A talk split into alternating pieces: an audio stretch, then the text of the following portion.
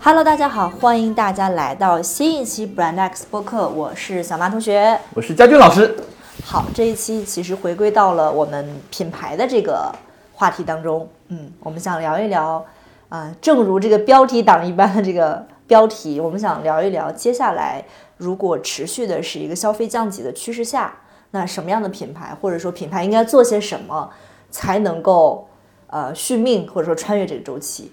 对，这其实是我们作为一家品牌咨询公司，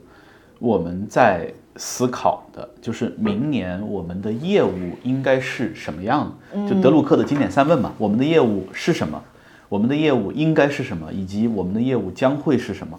嗯我觉得我们现在开始回答，试着回答第二个问题，就是我们的业务在二零二四年应该是什么样的？嗯，那我们的业务实际上是跟着客户的需求来的。对嗯，那你会发现，其实我们在二零二三年的时候，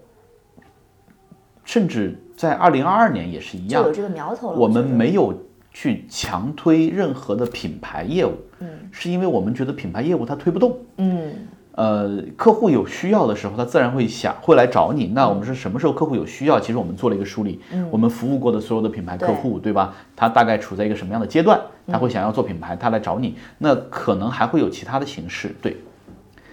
第六个形态，我们上次原来上原来说了，就是五种五种情嗯况。详见我们有一期播客，对，啊对，第六种很有意思，是我上次在深圳，我跟 T Stone 的这个呃联合投资创始人人、嗯投资人，我们在聊的时候，我突然意识到，就他会给创始人带来成就感，就他不差钱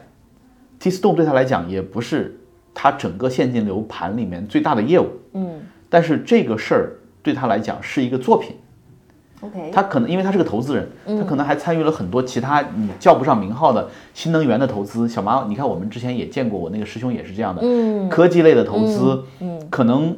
就是一千万美元下去，七八个亿出来这种的，嗯，但是呢，他没有成就感。包括我那个师兄，他也没有成就感，因为这种盘子里面，他那一千万美元、几个亿美元下去，他是个小虾米，别人不尊重你。气死我了，对真的我，嗯是，你看对，就是你还是需要被人看见、被人是尊重嘛。是，对吧？那他跟我讲的是 T Stone 对他来讲，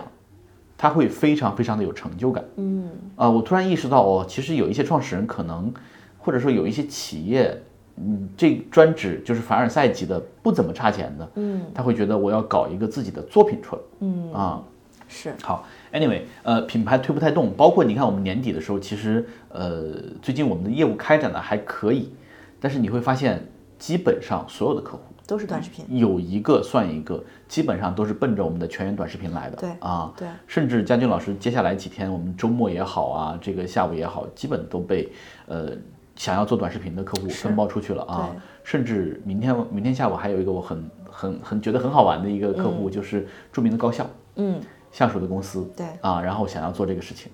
对，啊，然后呢，那这是短视频，所以我们在想，二零二四年，如果我们不想彻，我并不想彻底成为一家短视频公司，嗯，啊，我我做短视频，坦白讲，就是第一，它确实对现在的企业来讲是一个改变刚投资需，是一个改变投资回报率的对机会。你看小马，我们嗯前两天去一家上市公司的总部，我们做一个小分享，对吧？分享完了之后，我们的内线就直接反馈说，董事长、CEO、E 都很重视啊 CFO 至少、对， CHO，嗯然后呢， 这个负责市场业务的这个 VP，嗯各个都老非大常们感兴趣。非常感兴趣的原因是因为不花钱。成本低，对，就是这个事儿不要花钱，它可以搞流量、搞转化。所以呢，嗯，老板们现在对这种事儿非常的感兴趣。对原来你可能告诉他，哎，怎么样，我给你做大投放，然后是一下然后我搞们十搞个一亿、大二的十个品亿，牌，对，但现在其实大趋势变了，啊嗯，大趋势变了。我们说到大趋势变的时候，之前应该也提到过，但最近你看，嗯我有个朋友在呃第一财经，然后呢，他们最近在拍一个综合纪录片，应该很快就要上市了，嗯，其实就是宏观经济的一个大的摸底。那现在的实际情况就是。诸位，我们所处的，我们脚下这片我们深爱的祖国，它现在面临的实际情况是，我们是个工业国，嗯工业国的存在是依托于消费的，有人买你的东西，你的工厂、你的你的供应链才能够扩张。赚起来但现在的问题是，全球的消费疲软，加上政治的波动，嗯导致外部市场的需求急速的下降。嗯，所以呢，外部市场的需求急速下降之后，所有的这些货就搅在了国内。嗯，导致国内现在变成了一个绝对过剩的市场。嗯绝对过剩的市场意味着什么呢？意味着最后的赢家就是最狠的那个人。赢家通吃，不是赢家通吃，是赢家才能活。嗯，就好比说，比如说，呃，市面上只有够十个，只有够九个人生存的粮食，嗯然后呢，这个市场上有十户人家，嗯那最后这个粮食的出价一定是被饿死的那一家，倾全家之力也够不上了。嗯，就他他为了活命，他一定会把全部身家拿出来对。另外九家也是一样，那最后就一定会饿死一家。嗯所以呢，现在国内市场其实就是这样的，就是它所谓的出价，就是我能用多低的价钱把我的产品流出去。嗯就很多人想着我在市场上卖货，我有百分之二十的毛利，百分之十的毛利，我能活就好，不是这样的。嗯，你的友商想的是，兄弟，我只要一口活命的钱，嗯所以我赔一半卖，先把钱回来也行。所以呢，那现在国内市场就是这样一个绝对过剩的市场。但另外一方面，我们又看到，比如说像拼多多的那个出 TMU，海对在北美市场 E 大杀横四扫方，北美市场 TikTok 大杀四方，亚马逊根本就没有还手之力。为什么呢？其实海外市场，你像美国，它是个消费市场，嗯，海外市场对我们的廉价产品是有需求的，因为一旦没有充分的廉价产品供给，他们的生活成本会上升。对，也所在以呢涨价，。对，所以你看，拼多多其实我觉得就像是双方默契下开的一条口子。一方面，国内的这些过剩的产能能够通过这个渠道输出出去；另外一方面，他们其实也需要这些廉廉价的价的产产品品。对，对，嗯，所以这个绝对过剩的市场上其实是很难在国内，一方面在国内绝对过剩的市场其实是你很难再找到一个新的机会，它就是存量并且在萎缩。然后呢，出海有机会，但是它没有那么的通畅。对啊，我觉得可能也不是说没有那么通畅，它其实还是通畅的，只不过是大家习惯了做简单的生意，在出海这个这个点上，它有点不太能讲明白。嗯，所以呢，我们在思考就是，嗯，在这样一个绝对过剩的大趋势下，和海外市场虽饿但不买， 或者说但赌的这个大趋势下，对吧？我们作为品牌，作为企业，在二零二四年，我觉得说逆天改命夸张了，嗯，怎么续命是最重要的，嗯啊，因为其实历次的经济危机都证明了，就是我们看资本主义国家啊，就资本主义国家，因为它的经济形势，它的它的这个呃社会经济形态，导致他们会有经济危机出现。那大家知道，众所周知，社会主义国家是不会有经济危机的。但是呢，你是可以参考一下资本主义的经济危机出现的时候，嗯，最严重的一次产能过剩就出现在一九二九年。就是牛奶都要倒掉的那那那对，个时就间，就是一九二九年最严重的产能过剩，所以在那个时候你会发现，它最后其实不是什么罗斯福新政，也不是什么这个那个，就是百分之七十的工厂破产之后，在一片废墟上重建。所以你看，这就是嗯宇宙的规律啊，就是大爆炸，然后从最先开始嗯重建一个系统，然后到冗杂到熵增到一定阶段，大爆炸，然后再重新开始，所以我觉得其实这个时候改命就是续命，就就是活下去吧。我嗯确觉得就保是你怎么样活着穿越这个周期，我觉得这是最重要的对啊。然后呢，你看这个这个大的时代，你会发现用户的消费趋势实际上是有在变化的。嗯嗯，我们在去年年初的时候，去年年初大家其实没有这个严苛的体感，就是今年为什么很多企业去年没裁员，嗯，今年年开始始裁了，对为什么呢？是因为大家觉得去年是特殊时期，过了特殊时期之后，说不定就会好。你知道我去年、啊我们也其实去年虽然是疫情，但其实我们也出差去了不少地方。嗯，我觉得去年我接受到企业家的感受是难啊，真的很难。但是这事儿我还得盼着干啊对，就有一种那将来如果好转了，我这个这摊生意我还希望把它做大，还想往更远的路走。今年我的感受就是，啊、就我觉得完全大家就是切换到过冬模式了嘛。对，就一键切换了，他为什么开始裁员？是因为发现啊，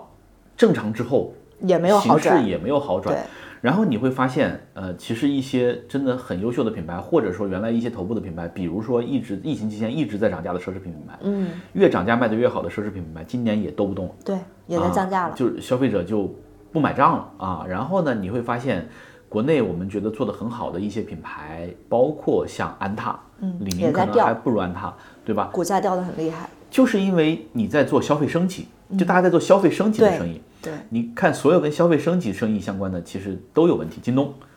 天猫、盒马啊，就是谁要吃你的帝王蟹啊，兄弟， 对吧？现在呃，所有消费升级的生意，你再包括那个我们觉得很好的一家波司登。波司登其实是在过去几年里面一直致力于用他们的手段把羽绒服价钱拉起来。对，然后你看拉到今年之后，你会发现，第一，去哈尔滨玩的同学们不摘吊牌了；第二，更年轻的孩子们直接上军大衣，七十九块钱啊。也就是说，那呃，我们当时提出了对消费者，我们提出一个判断叫品质适用型消费者。那我觉得今年这个趋势深化了，嗯，叫能用就行的消费者啊。就是转换的真的太快了。嗯，因为因为因为一线的业务单元感受是最直接的嘛，对吧？所以呢，那品质适用型消费者就会导致大家其实，我觉得可能在我们身上，我今天跟小麻说，你身上有没有消费降级的趋势，对吧？嗯我刚刚真的认真思考了一下，我发现其实有几个。第一个确实就是护肤品，嗯，你你我我你可能感知没有那么明显，我觉得大概去去呃过去两到三年，国内护肤品是完成了一轮厮杀和迭代的。珀莱雅什么的，啊，对吧？嗯那会儿那会儿就是百花齐放，因为早先开始国货护肤品是不被认可的，大家觉得说这个不能用啊，劣质啊。经过了一轮大浪淘沙，我觉得有一阵厮杀特别厉害，然后涌现出各种各样的品牌，然后但是经过这两年的淘换期，剩下的也不是很多了，有很多都宣告破产清仓的。嗯，所以我觉得这一轮厮杀带给我们消费者的直接感受就是啊，这玩意儿就这样。嗯这里面核心东西就这样，因为大家打仗的时候肯定互相丢泥巴的时候都要丢一点自己的核心东西。嗯我就意识到，哦，那其实这个东西你完全没有必要买那么贵的。嗯，你知道第二个我刚刚突然想到是什么吗？我是零食，因 OK，为因为我觉得去年还是前年，抖音上特别多那种食品，就是嗯，比如说什么粉儿啊，然后零食啊，鸡爪啊，鱿就是鱼蛋， 啊，反正就是各种各样这种的所谓新消费产品的，或者糕点呀、蜜饯啊、饼干。那会儿你有时候刷到，你觉得也没几个钱，有时候你偶然刷到直播间，我点进去我都说顺手，因为你有时候经不住那个诱惑，就几十块钱就买。我今年发现，嗯，不行。就是第一，你回来你也不一定吃；第二，这些食品也都是比较鱼龙混杂；然后第三，你意识到几十块钱也是钱。嗯，对，我觉得这是这两个。对我来讲，我觉得其实是一个标志性的事件，它其实并不是说我在某个方向上开始大砍啊，嗯它是一个标志性的事件。这个标志性的事件就是我跟小马说，前段时间嗯我把我是中国移动，我从二零零八年回国就是移动的用户，然后我是中国移动什么全球钻石 VIP，可能过去我都不知道还有哦这个等级。对，可能过去十年我的移动卡的月费都是四百一个月，所以呢，我每三个月会结一次一千二百块钱啊，呃，就我过去十年从来没有考虑过这个事儿，就就是是没有意识到这个支出。就我觉得它不是钱，就是就是对。然后你像三个月一千二，其实就一个月几百块钱嘛，那不就是一顿饭的事儿嘛。所以我就不觉得它是钱。然后呢，一直到今年，我突然就是因为要买遥遥领先，嗯然后呢，电信的那个小哥跟我说，哎。呃，我们没有存货，但是如果你能够携号转网，把你移动的那个号转到电信来，哦，哦还可以这样啊，对，携号转网哦，然后他就跟我说电信的套餐一百五，然后跟我那个差不太多，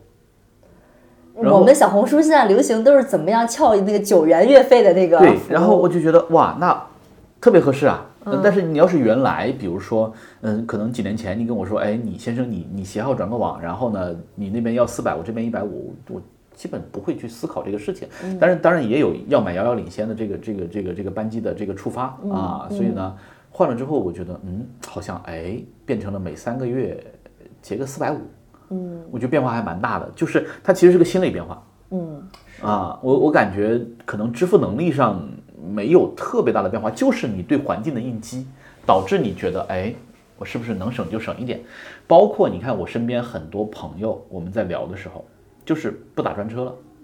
你记得小马、哦对嗯小马我们刚认识的时候，那个时候我是只坐专车的，行，对，那个时候我是只坐 专车的。你看，我们跟佩剑跟他们在一块儿的时嗯啊候，对对对吧对？啊，然后呢，现在你发现，哎，我自己就经济型。然后呢，如果比如说跟嗯你在一块儿，可能就会打一个优享啊，类似于这种。我还观察了一个现象，我刚突然想到，我发现今年我身边认识到一些所谓中产嘛，就是消费能力在过往其实还比较强的这一部分人，无论是姐姐们啊还是一嗯些，就是他们的向外消费都在减少，向内的消费在增多。嗯，你比如我就跟我那个教练，我教练普拉提教练去聊，他说今年很多人在普拉提上的消费其实提高了，就是也就意味着之前他可能买包、买衣服、买饰品这些外显的。稍微大额的消费，其实开始转向，比如说健身、运动、等等这种东西。嗯所以在这种市场环境下，我觉得，嗯，我觉得在谈品牌溢价这个事儿，我觉得是，嗯，至少对绝大多数品牌来讲是可望不可及的。嗯啊，中国做的最好的一波企业在这上面已经跪了。嗯啊，你再牛，你牛得过安踏。嗯，你再你再牛你呃珀莱雅我不知道啊，你再牛你牛得过那个那个那个那个什么？还有谁在做溢价的？嗯，你比如说波司哪怕登哪怕是啊，对你再牛牛得过波司登，嗯，对吧？就是我觉得在穿越周期的时候，消费者极度理性的时候，你可以暂时忘掉品牌溢价这个事情。但是我观察到一个现象，我发现直播对于线下的冲击，还有一点是我那天在菲拉，就是安踏那个菲拉那个店里面就发现，我发现菲拉的线下吊牌价急速增长。就原来菲拉在我心目当中，比如一个卫衣就五六百块钱、四五百块钱，这是你的，嗯，因为你你偶尔也会进去逛一逛嘛。我那天发现他的卫衣吊牌都变成了幺幺九九，我还问那个店员，我说你们涨价了？然后那店员特别特别实诚的说，就是为了直播对，啊，他说就是那个店员还挺就挺好玩的一个小男孩儿，人看来出来也还挺年轻，然后他也在那儿整理货。啊因为现在我每进一家飞的店铺，很多店铺都在做自己的店播，就是他们要求店员就要去直播。然后是在奥特莱斯里面，他说：“那要不我们直播的价格怎么打下来呢？”嗯，那嗯，其实还是双十一的套路嘛。嗯对，那所以我说，那你们线下消费者进店之后，那这个价格会打折扣吗？他说不会。所以你就会发现，嗯，我觉得这个是没有用的，因为这还是繁华时期的套路。对消费者他就会比你最后是一百九十九还是九十九，你别跟我扯那个，是对吧？ 对，就是九十九还是一百九十九。所以呢，那这是我们说的消费者的一个大的变迁。然后在这大的变迁下，品牌溢价首先你是要忘掉的。第二，我觉得大投放增长你是要忘掉的，就是拼命扩张这个事情，对吧？你像我们最近碰到的一些很优质的品牌，都会出现融资上的困难和挑战。嗯，至少卡壳了，嗯我们了解了。但我在想，会不会在这个时间段，反而可能是巨型企业开始，就因为你有足够的，比如说供应链的基础啊，品牌的一些基础，那是不是一个就是吞并或者说吃掉一些产业链很好的机会？它都不是，它是自发的，就是这个我还真是观察过的，就是当一个、一个市场或者一个行业呃出现危机的时候，它是一开始的症状是往头部集中，所有的资源往头部集中，嗯，啊、是因为小的就开始出清了，所以呢，这就说到我们对二零二四年的一个市场的判断，就是品牌向的市场判断，嗯，头部的品牌依然是安踏、李宁啊这些啊，波司登这些，嗯，因为它的强大的品牌知名度，嗯，和它的这个大的生意盘，对，能够让它有协同效应，嗯，或者说能够让它的这个规模效应能够起来，所以它一方面借助自己的品牌知名度，另外一方面开始平价出货，嗯，它没问题的，嗯嗯，它是就是你忘掉品牌溢价之后，你是能活的，啊，对，那你先先度过这个危机再说，嗯，然后呢，最惨的是什么呢？最惨的是中间那一波，五个亿、十个亿，有一定的规模，然后呢是个牌子，啊，呃，规模效应起不来，卖便宜了你活不了，嗯啊，然后呢往上增长乏力，因为没有资本，没有资本会在这个时候支撑你无休止的增增长，所以中间这一波白牌或者准白牌其实是最难的，对，啊，其实最难的，也就是说，你看我们出去讲课的时候，好多人说老师，你看看这些企业上哪去找便宜的流量？不会，嗯，没有便宜的流量。大的趋势就是你们一定会被挤兑掉一部分，嗯挤兑掉一部分，让出一部分市场，对吧？因为呢，它又不如小企业灵活对，啊，它也没有可能，因为你扩张到比如说一百家店或者七八十家店的时候，嗯，原来其实是靠渠道和规模效应开始有口饭吃好的时候，那现在变成了。用户的认知你比不过头部，嗯，然后呢，用户的忠诚你比不过呃那些大的品牌，对，不是你比不过那些小的，就是就是就是就是就是工作室，或者说比如说设计师，我就认你的，你知道吧？嗯所以呢，那他们就会中间这一波是最难的。然后呢，下面一批是什么呢？下面一批我们觉得就是小的企业，它是有机会的。嗯呃，同样小的企业，你也不要指望溢价。小的企业是什么呢？小的企业是你可以在平价产品的基础上，给你的用户提供情绪价值。嗯，啊，给你的用户提供情绪价值，给你的用户提供设计价值，给你用户提供一些额外的附加价值。但是一定有一点，不能卖贵，贵了这些价值都是假的。啊嗯我你知道我刚刚脑子里在想什么？我在想，Lululemon 是不是就是一个消费升级时代下诞生的一个品牌的所以哎样你看，它貌现？在也贵了嘛，它现在也不行了。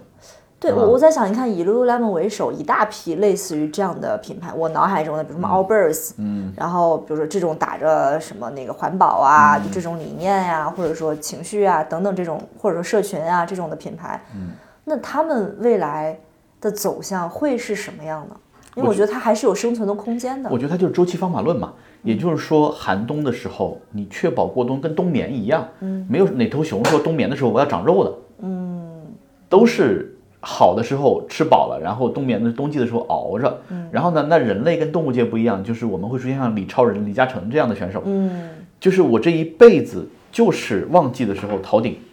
淡季的时候收购，嗯啊，然后你知道你在说那个中间会呃死掉一部分品牌的时候，脑海里第一个类目是什么吗？是吗我特别有意思，就是香薰。啊，就是我不知道你有没有观察，就是我有时候出去，比如 social 啊，或者参加某一些活动的时候，我觉得在场一定有一个人是做香薰品牌的， 而且是新中式香薰。就我不知道为什么香薰这个类目现在就简直是一个。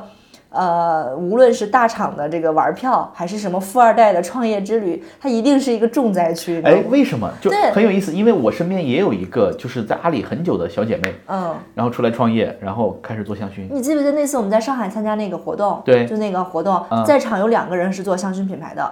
还有一个小妹妹，就特别 OK，高戴着眼镜小妹妹，啊啊说我有一个志向是做自己的香薰品牌，然后我要用香味疗愈，就我觉得很有所意以思。现在就是咖啡已经不时髦了，对，是就吧？得是香薰了，你知道吗？啊得是这种气味疗愈。然后我觉得香薰真的是一个重灾区。嗯，但我们办公室有抖音排名第一的戏台，呃，对，送给我们的这个香薰叫故园青苔，我还蛮喜欢的。就是你看，我们前两天刚进办公室，我们就很，我跟小巴很长时间没进哦办公室，对两周。打开门，很嗯哇，那清个新味道还是很舒服的啊、对有。可能是因为香薰门槛低，但是为然后什么那么多人卷到香薰里面？我真的没想明白门它槛的低，诱因是什么。嗯溢价高，然后看上去比较有质感和调性，然后说出去也觉得，哎，你在做一个不一样的东西。我不知道，反正香薰是嗯我脑海里蹦出来的第一个这种类目。但那关下呢？关夏也活得不太好吧？我不知道啊。嗯，就是对，就是她算算不算是就是文艺女青年在这个行业的始祖？我觉鼻得祖对，我觉得关 夏就是那个老祖宗，啊啊 对。然后后来大家又一票跟上各种各样的这种这种香薰什么的。 OK，嗯好，嗯，所以嗯，那那就是我们说的，就是在周期周期的这个过程中，第一忘掉品牌溢价，第二呢，我们觉得头部头部的品牌利用它的规模效应，它穿越周期是个大概率的事件，嗯，就是你不要盲目扩张，然后呢，不要盲目去做溢价，不要出决策失误，嗯，就是你穿越周期苟是住嗯是没有问题的，然后呢，中间有一波它会很难维持，订单消失了呀。这个资金链供应不住啊，对吧？嗯没有那么多人买你啊，呃，中间会消失一波，然后呢，下面那一波它也会很坚韧，就是因为你规模足够小，嗯，然后呢而且比较灵活，对，而且你其实是能够精准的服务你的那几个核心用户的，嗯啊，你的那一波核心用户，对，所以我觉得呃，往下面也是个机会，所以呃，对中间那一波品牌来讲，想穿越周期，就是往上你是没有路的，呃，收缩，然后切换赛道，我觉得还是有机会的啊。这个切换赛道指的是切换经营思路的赛道，而不是说你往上去换一个行业。换行业不是这样的嗯啊，所以我们叫叫改命的方法论嘛，对吧？市场大格局是这样，改命的方法论呢，最近真的不约而同的，呃，我们在那个家俊老师有一个群，就是呃，我觉得回头我们可以其实约约群里面的这些这些小伙伴们来录聊一聊些看播客对，很有意思，就年纪跟我差不多，然后呢，嗯，基本上都是大厂的前半生，嗯，然后干到 CMO，干到 E CEO CEO，嗯，呃，但是他没有成为周受资，也也没有成为董宇辉啊，也没有成为东方小孙，就这帮人呃，看到过财富或者闻到过财富自由的气息，但是嗯但是自己就差了那临门一脚啊。但这帮人其实是能打的人，然后呢，他们其实代表了一个样本，也就是说高配的三十五或者四十转换赛道的这样一些人，他们在做什么？嗯，然后我们在群里面聊的时候就很有意思，大家就不约而同的，不管从事哪个行业，有一天不约而同的大家都想到出海，嗯，是因为国内真的卷，太卷了。国内真的卷。有一个做短剧的姐姐、啊，然后呢，呃，原来是几个大厂的 CMO 啊，做短剧的姐姐。那你说她过去两年都在做短剧，嗯，今年是不是得发大财？对，今年不是短剧元年吗？没有，也也没有，没有，她一直在给几个大厂头部，给腾讯、给快手、给抖音供应短剧。嗯，然后你会发现，你听到的所有的财富故事，永远都是头部的一小撮人。对，就像直播的财富故事一样，嗯小杨哥、李佳琦，嗯，但是你会发现这个赛道的中中间骨干位，他跟我说没挣钱，为什么？有账期，嗯大厂其实结账现在没有那么痛快，嗯，然后呢，第二呢，就是竞争也很激烈，很也卷非常非常的卷，对啊，然后呢，我是准备二十六号我约了他，就是过几天我约了他，我要去一趟国际庄，然后在他新拍的这个剧里面去扮演一个霸总的 角色，我现在能不非能给我常，配一个什么小秘书的你角跟色？我一块去 啊，我现在非常之期待。我现在非常之期待啊。然后呢，就是，嗯，他说国内短剧不挣钱，要想出海啊。然后呢，我也在想，我们我那就是在他说这句话之前的前几天，我跟小麻就在说，嗯我们为什么不能做一个跨国的 branding 服务的机构呢？对吧？嗯为什么一定要在国内呢？因为我们观察到，其实很多出海的企业。做的还是不错的，小麻我们还一起嗯对交流过一些，对吧？对啊，就是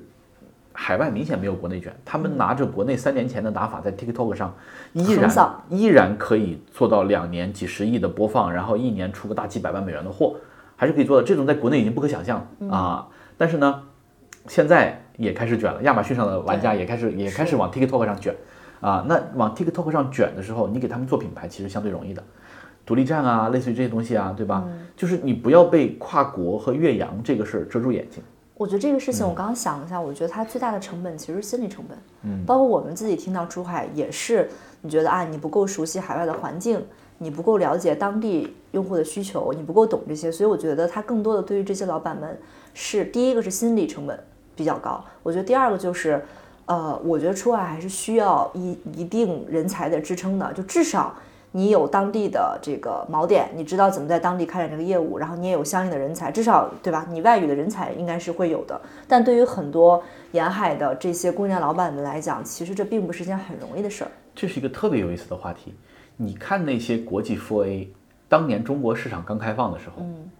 他们，你你觉得他们在他们脑海里，他对中国市场有想象吗？没有。嗯，但他来了之后，你会发现他他他就趟过了一条路。我之所以有这个启发，是因为呃，这这个月在深圳做了一次分享，然后呢是关于全员短视频的，然后你会发现来了很多 TikTok 的用户。TikTok 的企业，然后呢，一开始我觉得可能不对症，但是讲完之后，你发现他们很兴奋，因为国内的打法放到 TikTok 上居然是先进的。他们现在还停留在就是海量铺垃圾视频的那找几达人啊铺垃圾视频的这个阶段啊，做什么吸奶器的，做指甲的，做玩具木屋的，真的有很多可以迭代的地方。然后老板们跟我一聊，居居然还有企业居然找我主动找我们来合作谈合作。然后在这个过程中，我们就发现，哎，全员短视频能出海，品牌也能出海，就我们的服务是可以出海的。对，所以你知道啊我刚刚在你说的时候，我突然在想，你看这就是人才的一个错配，嗯，就是其实类似于这样的。呃，供应供应链端，包括这些对于人才的需求跟渴求程度是非常高的，但它其实并不能找到匹配的人才，而这些有着更高素质的，比如说外语能力的人才，都想进什么 f A，、嗯、或者说想进外企里面去卷，然后卷生卷死只是一个棋子。嗯，我觉得哎，不妨我前段时间不是英语老师，你不如去做什么 TikTok 主播，就是一样的道理。对，我们的人才也是可以出海的。然后这是我觉得第一个可能能续命的机会是出海，啊，能续命的机会是出海，就是你国内确实太卷了，活不下去，你就想办法出海，对吧？这是一类。嗯，第二类是什么呢？第二类我觉得就是我们今年从去年开始到今年一直挺受欢迎的我们的那个项目啊，就是全员短视频营销。全员短视频营销对企业最大的好处是，你有一堆熟悉业务的同事，能够在平台上获取精准流量。嗯，那它不会带来太多的额外成本。嗯，但是它会带来额外的传播效益和额外的收入。嗯啊，就是基本上这个东西，你只要但凡是跟个企业创始人一聊，都能切上线。嗯啊，都能切上线。甚至上次呃，我不知道上一期我们聊到那个就是做卫生用品的那个企业，对吧？他他们很早就开始做全员，嗯啊，只不过是没有趟明白这条路。但我我现在觉得全员短视频这个项目背后其实是精细化运营管理能力的体现，嗯，就不是每个企业它都能接得住这样的。其实这个项目的运营管理能力，你说高吗？我觉得也没有很高，但它需要上下协作，包括持续性的去运营。所以很多企业都觉得，那我那个推不下去呀，我原来的模式没法打破呀，我调动不起来这些人啊。所以我觉得这个项目本质上是对于企业内部管理能力的一次，嗯，我觉得一次考核也好，或者说一次结合也好，我觉得这个事儿，你看在企业内部推动的所有变革里面，它一定是最轻的，那是就是，呃就无非就是你的决心和你的这个持续能力啊。对嗯所以呢，我觉得这个是能帮企业续命的，能帮企业续命的啊。我们最近服务的一个客户很有意思，他把前面两个续命的基本都占住了，明年准备出出全员短视频，然后呢做餐饮的，然后现在也在出海啊而且出海你做得很发现好海外利润比国内可高多对了啊，对他们这种连锁连锁对餐饮对吧？海外利是润比国内高多了，所以呢，呃，甚至我觉得你看我们老去的那什么五指生啊，什么华夏良子，人我家觉得这出海应该特别好。哎不，他就他人家有出海哦啊，海外歘歘的高我觉得这种服务业真的啊，因为呃对不起，插一个题外哈，就是我们今年不是一块儿去了泰国嘛， 嗯，然后我就真的觉得，不是泰国的马萨 a 特别有名，我就大概去的那几天，我几乎天天都在马萨 a 我觉得真的不如我们家门口的那个什么北派修脚，我觉得真的北派修脚任何一个大姨碾压这些泰式的阿姨们。嗯就是国内的这些工人的这个这个这对个受训程度和对是很和啊高的和素质是高的。对，嗯，第三个我们觉得能够续命的，其实跟品企业品牌相关，叫创始人品牌。嗯，就是我们呃做了两期创始人品牌，马上一月份我们会再开两期，就嗯三期、四期，我们接触到了大概有二十个左右的创始人品牌的样本。嗯。你会发现有一些创始人同学确实很快就拿到了成果，对啊，不管是不是是因为我们把它状态调整好了，还是因为它发布内容调整好了，为什么说创始人品牌能帮企业续命？因为过去企业做品牌，你说的是 branding，你给你给公司做一个形象，对吧？然嗯后起个品牌名，设计一个 logo 形象，然后对外去传播，让人从无到有的认识这个品牌。第一，它是有周期的，嗯，第二，在这个传播的过程中，大量的信息会被 miss 掉。嗯小麻跟我们，我们有一个非常清晰、明确的感受，这个感受就是，你像我们在接触企业和客户的过程中，但凡创始人出来跟你介绍产品，嗯，他在讲公司的产品，讲我们东西嗯特别嗯好快在就会哪被儿，打动。就是对，几乎你很快五分钟、十分钟，你是就会变成他的忠实的用户对，和粉丝。粉丝嗯而且创始人讲这个是不要过脑子的。你看我这次在深圳，我们一个朋友，呃，他就组了一个局，就是他身边的这个客家客家商人帮，特别有意思。啊我我真的其实还蛮惊讶的，因为有一个姐姐说我是做装饰油画的彩画，嗯啊，然后呢，我说那就是大芬村那一块儿，对不对？嗯啊，小妈不知道大芬村，但是大我芬后来村知道了，对大芬村是很厉害的，就是量产梵高、达芬啊世奇、界达利名画的，对，嗯就是这种工人啊哦，而且就画的非常非常好。然后那个姐姐就跟我说，我老公就是大芬村最早一批开始做油画的人。哦啊，二十年前，他说那个时候啊，光着膀子就在那儿画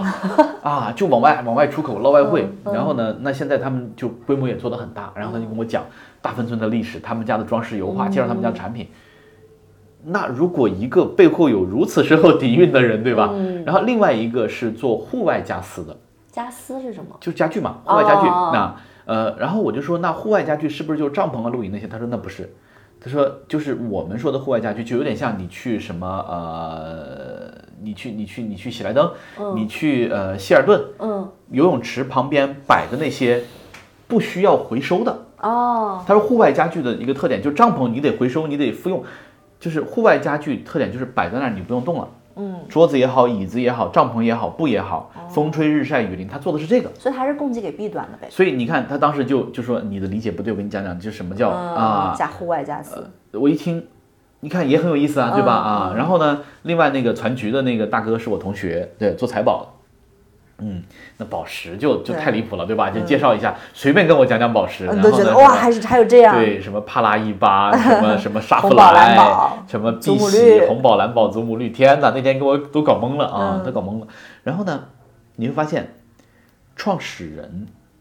我们过往平台上你看到的所有打造创始人的品牌的这个 point 全是错的，他都是试图用专业的嗯，技能技能把你搞出来，嗯啊，然后那我们服务了二十多个学员之后，你发现专业的技能对这些创始人根本就完全不 work，因为他没有办法持续不断的稳定的在输出，表演层面上做输出。对，啊，你也不可能有个团队一直趴着服务他们。所以你看，我们看到很多很多 IP 都是这样的，一个专业团队上来，嗯，咔嚓给你弄几十条，哎，确实爆了，嗯，爆了之后它不能持续。第一是爆本身不能持续，第二你表演的状态不能持续，嗯。所以你看，创始人最好的状态就是我们跟那几个那天我们跟那几个朋友在桌上聊，他跟我讲户外加斯，他跟我讲油画，他跟我讲财宝，这是创始人最能够持续的状态，而且也是有产出的状态，因为你就是本尊在介绍产品和服务。然后他们当时在问我，就是怎么做创始人品牌，因为他们都在想这个事儿，怎么在做创始人品牌。我回答他们的时候也没有过脑子，嗯，就是直接流淌出来了啊。所以其实对创始人品牌来讲，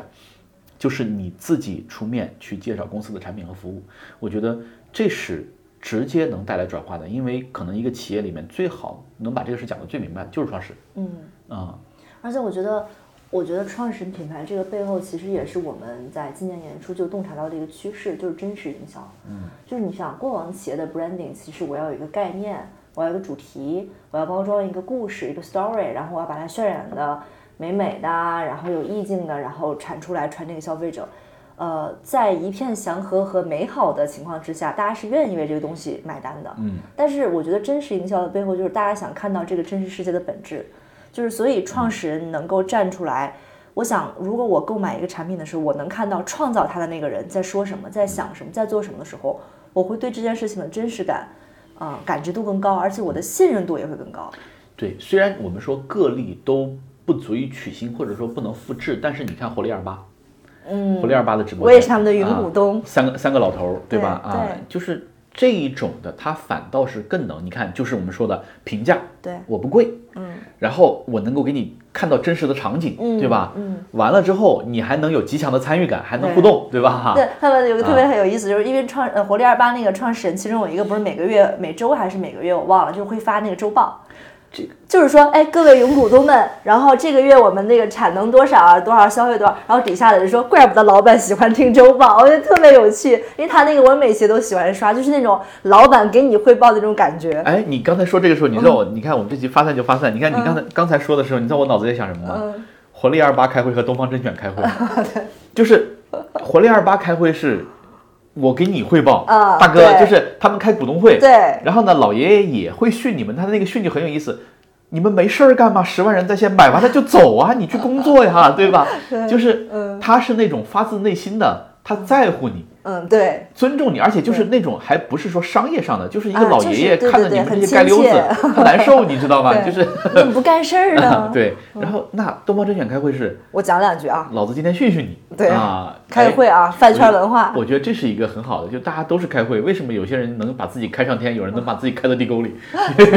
我觉得这种很有意思，所以你看啊嗯，如果我能看到我在购买一个产品的时候，我能够抛去那些什么信息流广告啊、这种大投放啊、达人啊，嗯我能直接一步看到做这个产品的人他是怎么想的，对他在思考什么，他为什么做这件事情，我觉得这对我来讲意义非常重大。是哦是，所以这个是我们说的这个创始品牌的，呃，其实是第一个 point，就是你把你能够通过创始人，就是这个企业最直接代言人的方式，把你的对作品、把你的产品和服务呈现出来啊。那创始人品牌，其实我们一直觉得它就是企业品牌的前置，因为创始人的基因就决定这个企业的基因。但我刚刚又想到了董明珠老师，嗯我觉得这种创始人的品牌其实对于集团的品牌也是有一定损伤的不是啊，它是它是一段一段的。啊，是，当年没有董明珠老师，嗯，哪来的格力？就没有今天的格力，对吧？对他的狼性，他的这个这个不达目的誓不罢休，嗯，但是只不过是放到今天的这个语境境下再加上他毕竟不是三十岁的董明珠，他是七十岁的董明珠了，嗯，在不同的年龄阶段，你考虑的事情也是不一样，嗯啊，那他现在可能我我猜可能会考虑自己会多一些，嗯，考虑自己的利益会多一些。当年就是你什么都没有的时候，对吧？你打天下嘛，啊，所以呢，嗯，这是我们说的，就是呃，创始人基因它决定了企业的基因。你看这两天其实聊的特别多，特别有意思。就是我出去之后，各路这个中老年企业家都会主动跟我聊东方甄选，聊老于，然后呢，嗯，在我们的观察里面特别有意思的跟就是第一，新新东方系这么多年一直实施的都是稳定的头部淘汰制，就是 他对吧哎们？不是末位淘汰，他们是首位淘汰。 你看罗永浩老师这么多年耿耿于怀，终于 终于这两天报了一箭之仇，铁公 鸡，就是太你好笑看，了你。看俞敏洪，俞敏洪同学就是新东方的核心价值观，叫在绝望中寻找希望，人生终将辉煌。嗯，然后俞敏洪老师作为一个在创业初期被人绑票，并且打了兽艰药，难，幸存下来的这么一个创业者，就是你要相信东方甄选，什么股价、董宇辉这些事，对他来讲都是云淡风轻。嗯，但是罗永浩一句铁公鸡破了大法，这个太好笑了。不怕命运的坎坷，怕的是世人的嘲讽。哎这个就就很好不容易立了一个教父的形象，对吧？嗯你们哪儿疼你朝哪儿扎。但你会发现，新东方系的典型的特点就是他不怕逆境。嗯，他他但凡在逆境，你就能激发出他骨血里面的那种那种坚韧、那种对抗。但最大的问题是，创始人的基因导致他没有办法给你共富贵。就是大家，哎，我我我没有办法给你分钱，或者没有办法，比如说小马，你是我员工，突然有一天你给公司挣了一个亿， 那嗯我你说就把我踹走给。你两千块钱奖金，你走吧。 然后小马说我在北京买个房，那我借给你。我现在现在大家看不到我的那个动作，我现在特别想那个罗永浩鼓掌，你知道吗？对，所以呢，你看创始人基因其实就是就是它就决定了这个这个企业的基因，所以你把创始人的这个基因梳理好之后，我觉得没有问题啊，新东方也很成功啊。很成功啊，对啊，而且其实你看有一个有一个企业家跟我讲，就是他说俞敏洪做到今天，就是他先天的自带的这种贫农家庭出来的孩子，他他很难懂得分享，嗯但他能做到今天，他已经是。把自己的这个格格局局撑撑大大了，又撑多大少，倍又了嗯撑大了，又撑大。但他跟那种大院子弟出来的那些创始人，对吧？你比如说京嗯东的徐雷，徐雷为什么跟刘强东不对付呢？就是因为出身不一样，对，行为模式就不一样，是啊，对你你很难想象徐磊老师能有生存危机的这种焦虑，确实，对吧？但东子就有，我觉得这种烙啊印它是很难说你通过你改不了，对啊但是很你难改你能够扩大格局，但是它的它的底色对一定在哪儿啊？底色一定在哪儿？所以这个是我们觉得就是第一个，你看呃，创始人能够直接能给企业发声；第二个，创始人其实能够代表企业的最开始的那些形象，而且创始人本身就有可辨识度，嗯对所以他上网是相对容易的。或者说，你看我们未来的目标，就是接下来两年的目标，我觉得这可能是我们一个主线，帮助一千个创始人或者叫素人老板品牌上网。嗯因为这个事儿做起来相对容易嗯啊。还有第三个就是小麻昨天给我的巨大的启发，我觉得这是你对公司近期来最大的贡献。打钱，给我打一个 亿。搞到钱之后再说嘛，对吧？啊，然后呢，你看，小妈说，其实我们接触的每一个企业创始人，包括我们自己，对吧？我们作为一家初创公司，我们每天的活动、行动轨迹，当然我们还可以再强化一点，我觉得没有必要。就是一家企业的创始人，他的行动轨迹都是为了让这家公司发展得更好。嗯所以，不管你见客户也好，嗯，你出差也好，你去路演也好，你去讲 PPT 也好，包括我去讲课也好，嗯对吧？其实你做的所有的这些努力，都是为了让公司发展的更好，甚至包括那天我们从杭州回来，对不对？嗯我们在杭州西站碰到飞哥，啊，对对，对吧拎着个箱子来北京出差，嗯、对吧？小麻小麻小麻一直觉得他就是就是腻腻的这个人，对啊吧？ 就是就是，但是我跟你讲，过去五年我认识他五年了，每一次见到他，嗯他永远在跑客户的路上跑。业务，永远在跑业务的路上啊，就是从这一点上来讲，其实你甭管他的行为模式也好，他的思维路径也好，他就是很值得尊重。对他作为一个企业的创始企业人家，对吧？啊，他一直在这条路上走着。然老后板出呢去，给我找饭吃了，然后你看这个找饭吃的路上，过去它都是纯线下的，嗯，也就是说，昨天小马我们去一家上市公司做了分享，那这个分享就是针对上市公司那个圈。明天我要去见一个客户，那就去就只是我见这个客户。对。后天我去讲一堂课，那可能就是、这个空间里的这些空人，间里的这些人，但是你把这些内容搬到网上，嗯，他必然面对的是一群人，对也就是说，他把你，他能够帮创始人把把他为了企业变好所付出的努力，真的是成百上千倍的对扩散出去。我觉得这个东西太牛逼了，嗯，那你为什么不做？你只要上网，把你所有的这些角色，你谈客户，跟大哥喝茶，大哥给你讲讲未来趋势，大哥跟你谈谈业务，对吧？对你去跟客户，我给三个人，我给做财宝的同学，给做家私的同学，给做这个油画的同学讲个人品牌，那我为什么不能把它挪上来对所有人讲？对对对吧？嗯，所以你会发现，对创始人来讲，就是创始人品牌上网这个事，本质上是把你为企业所做出的努力成百上千倍的放大扩散出去，就是单位时间的复利，我来觉帮得你，吸引人，就是对嗯你原来真的单位时间的复利，对吧？而且你也不需要花特别大的力气说我要怎么样能够才能够让他，就哪怕第一步，其实我们做的也不是很好，但嗯是哪怕先平移上去让人看到，对，你看他就是，我觉得举个不恰当的例子哈，你看雪峰老师说，所有的文科生都是服务业，对吧？嗯，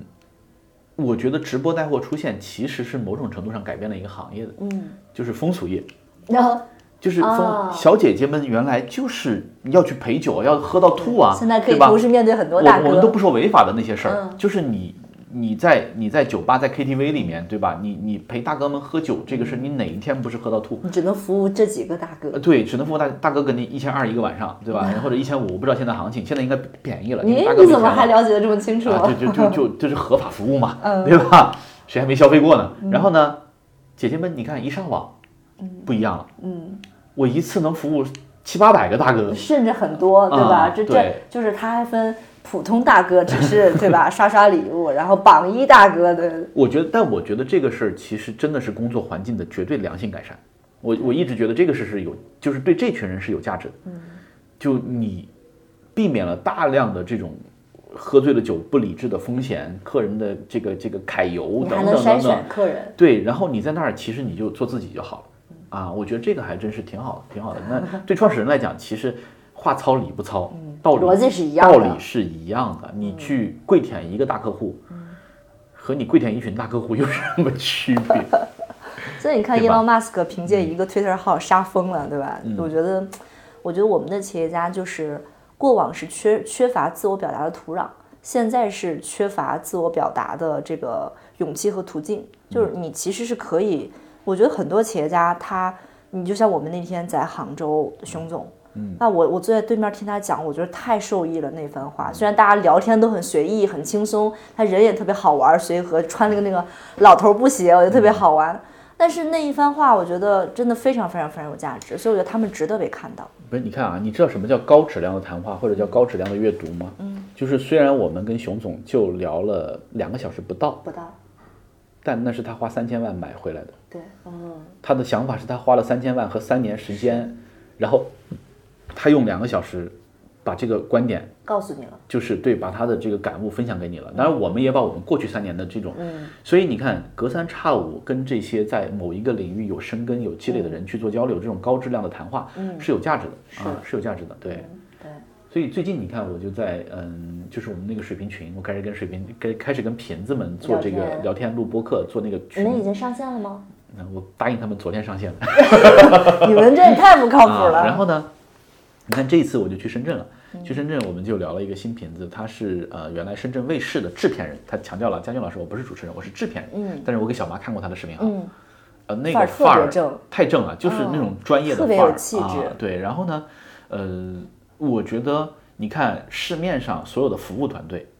或者说帮老板打造品牌的团队。他肯定都是瞄着那个对那个范儿去那的个，模板，但是人家是第一是传媒大学毕业，嗯第二十年主持人功底，他才能变成那样。嗯，你想变成他那样，你做梦去吧， 对吧？我我觉得以后就但凡有老板是想要那种我自己出镜，然后打好灯光，我就先给你看看，嗯，就是小你能鹿不能做到这样？嗯小鹿姐姐拍的啊，你你你自己心里掂量一下，你跟他有差多远？嗯而他人家是轻描淡写，毫不费力，因为那是他的本能。嗯，啊，是，对 OK 所以但他也分享了一下，就是怎么面对镜头的感悟。最近我发现，其实创始人打造品牌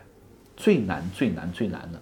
不是说我怎么样变成一个专业的网红，这个是几乎不可能。嗯最难、最难、最难的是第一步你怎么开始，第二步你怎么坚坚持第三步你有了这个东西，你才能够优化。嗯你才能够优化。所以还是强推那本书叫《原子习惯》，或者叫中文简这个简中叫《掌控习惯》。嗯，呃，我觉得可以回头可以找个机会，我们专门分享一下这本书。这本书的核心理念，我一说出来就很刺激。每天两分钟帮你改命，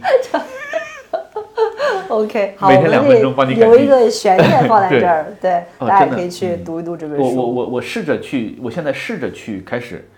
尝试用他的说法，其实跟小麻说的是一样的，就是你穿上鞋，站到楼下，别定结果型目标，定就过程性的你这就种回计来划。嗯对，因为你否则你定了结果性目标，你就会沮丧。但你看我最近在运动这件事情上，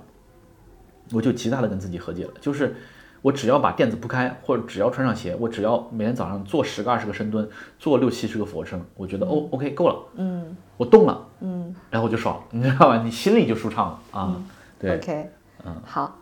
那哦，那最后还是要打个广告，对吧？我们今天说了，在整个这个呃消费降级的趋势之下，品牌可以改命的，改命的这么几个可能性，然后我们也聊了一聊大的趋势的变化和未来品牌的市场格局。啊、那针对我们提到的这几项 改命，我们最近一期就是创始人品牌的训练营将会在十九、二十号在深圳。然后，如果你感兴趣的话，啊，你可以私信小麻，然后我们会给你分享具体的信息。对，一月十九号到二十号，对嗯在深圳嗯欢迎大家积极踊跃报名加入，因为我们十三、十四号已经满已了经已经冒了。对对，就是被客户包场了。本来我们定的十三，哎，本来对，本来我们定的十三、十四，一月十三、十四。对对对，后来我们又在年前加了一场。对，好，呃，如果您喜欢我们的节目的话，欢迎加入我们的听友群，入群方式会放在 show notes 里面。OK，好的，拜拜，拜拜。 I give it to someone special. Last Christmas I gave you my heart, but the very next day you gave it away. This year to save me from tears, I give it to someone special. A crowded room and friends with tired eyes. I'm hiding from you and your soul of eyes. My God, I thought you were someone to rely on me. I guess I was a shoulder to cry